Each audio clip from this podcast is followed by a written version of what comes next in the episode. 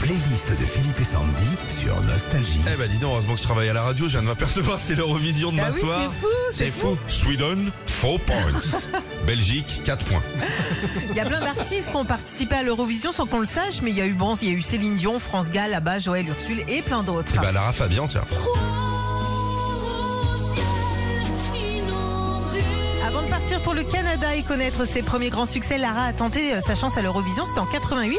Elle représentait le Luxembourg et à l'époque, elle a fini à la quatrième place. La playlist des artistes qui ont fait l'Eurovision. Françoise Hardy. Le monde s'en va.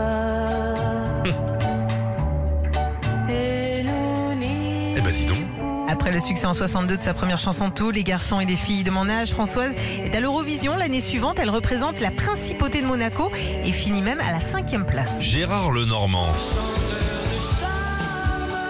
Il avait chanté ça Ouais. Ça, ça, ça a bien marché, un chanteur de charme. Ah ouais en même temps que Lara, euh, Fabien en 88, Gérard représente la France avec la chanson euh, Ah oui. Chanteur de charme. Il finit seulement dixième, le pauvre.